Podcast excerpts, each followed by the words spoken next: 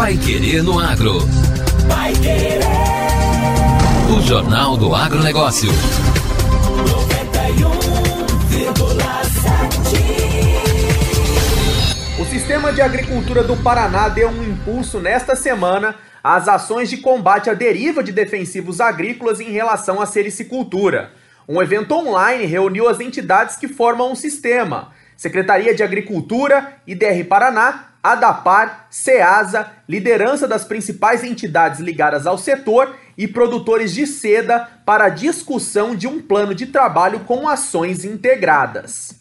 Deriva é a denominação para desvio das gotas durante a aplicação de produtos químicos, fazendo com que, pela força do vento, se espalhem em direções indesejáveis as amoreiras, que alimentam os bichos da seda, são cultivadas em 4.992 hectares e correm riscos devido ao desvio de gotas de produtos químicos aplicados em grandes culturas.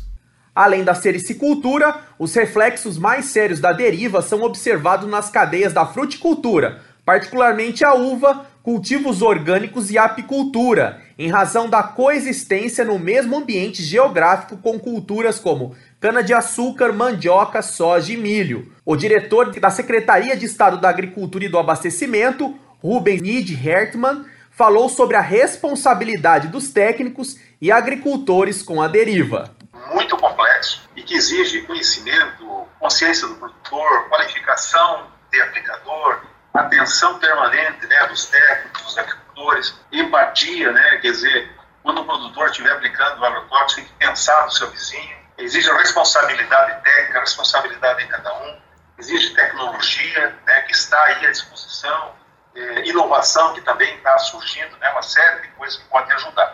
O plano já começou a ser colocado em prática e consta, entre outras ações, da elaboração de uma minuta de portaria em fase de conclusão, a criação de um aplicativo que está em estudos para georreferenciar todas as propriedades que desenvolvem a sericicultura ou que tenham plantação de amoreira no estado, além de um trabalho também em andamento de capacitação de técnicos e agricultores e da inspeção dos pulverizadores agrícolas. Cristivon Ripoll, coordenador regional noroeste do Instituto de Desenvolvimento Rural do Paraná, falou sobre a falta de conhecimento sobre o uso da tecnologia de aplicação. Mas, então, assim, todas as ferramentas possíveis, né? Ou seja, uso de pontas adequadas, gotas grossas, né? Adjuvantes, a questão de, de perceber a direção dos ventos, baixar a pressão, tudo isso é aplicado no dia a dia na convivência harmoniosa entre, entre as partes. Então, assim, esse é o caminho. E nós não, não precisaríamos estar aqui discutindo isso se todos os produtores fossem profissionais nesse nível. O presidente do Instituto, Natalino Avance de Souza, destacou que a resposta para o problema está sendo organizada com competência. Prazer a gente participar de uma ação tão bem estruturada quanto essa. Nós estamos respondendo a uma provocação da agricultura do Estado com muita competência. É uma ação integrada, construída por diversos parceiros, que tem tudo a ver com a cara de Estado. Esse é o nosso papel essa é uma ação de sustentação da agricultura do Estado. Está dentro do sistema resolver. Quando o sistema não se mostra competente, isso passa para o setor judiciário. Nesse momento, nós estamos tratando, nós estamos assumindo, nós estamos construindo um referencial de como lidar com essa questão da deriva no estado do Paraná. A representante da Federação da Agricultura do Paraná, Elisângeles de Souza, falou que a ação integrada é muito importante e eu acho que nós temos que reforçar a importância de uma ação integrada para a busca de soluções. É uma ação que tenha comprometimento do governo, dos produtores, das indústrias fabricantes, dos profissionais e principalmente com referencial na pesquisa. O presidente da Federação dos Trabalhadores Rurais Agricultores Familiares do Paraná, Marcos Brambila, reforçou a posição mas o fórum tem todas as condições e a expertise das autoridades e lideranças profissionais que entendem da matéria para a gente poder fazer uma grande construção em cima dessa atividade importantíssima aí, uma questão, uma atividade de inclusão social para muitas famílias de áreas pequenas. Então, todo cuidado e toda atenção da iniciativa privada e do poder público é importante e isso de, de fato está ocorrendo e esse é o melhor exemplo A Agência de Defesa Agropecuária do Paraná trabalha na elaboração de uma nova legislação para disciplinar a questão da aplicação de agrotóxicos. O presidente da instituição, Otamir César Martins, falou que a solução está em discutir como dar sustentabilidade aos negócios do Paraná e ter sociedade representada pelos produtores. O mais importante é que nós possamos trazer os agricultores para essa discussão. A solução do problema ela não está é, simplesmente estabelecer penalidades a A ou a B. A solução do problema está em discutirmos como é que nós podemos dar sustentabilidade aos negócios é, que são do Paraná e a seda é um negócio muito importante para. Eu, novamente eu faço, coloco aqui que estão gerentes do IDF, os nossos supervisores da, da PAR, a questão que é realmente do envolvimento da sociedade.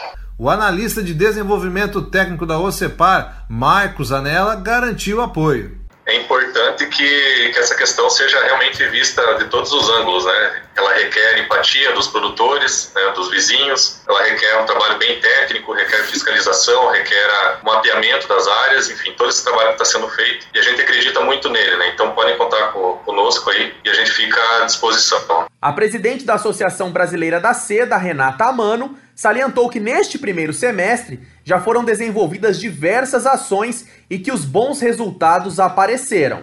Mas o mais importante mesmo é que nós estamos construindo todo esse ecossistema para trabalhar em ações preventivas e de conscientização.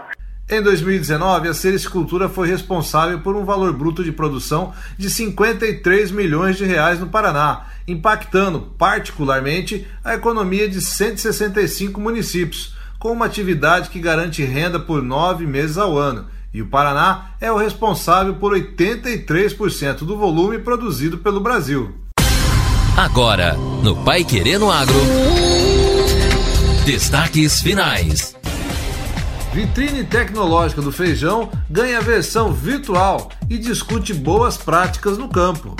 Os preços do feijão devem se manter estáveis no mercado nos próximos meses. O Paraná pode colher na segunda safra 394 mil toneladas, um volume 47 superior ao da safra passada. Os dados são do DERAL, Departamento de Economia Rural da Secretaria da Agricultura, mas ainda dependem do clima ajudar o agricultor até a colheita.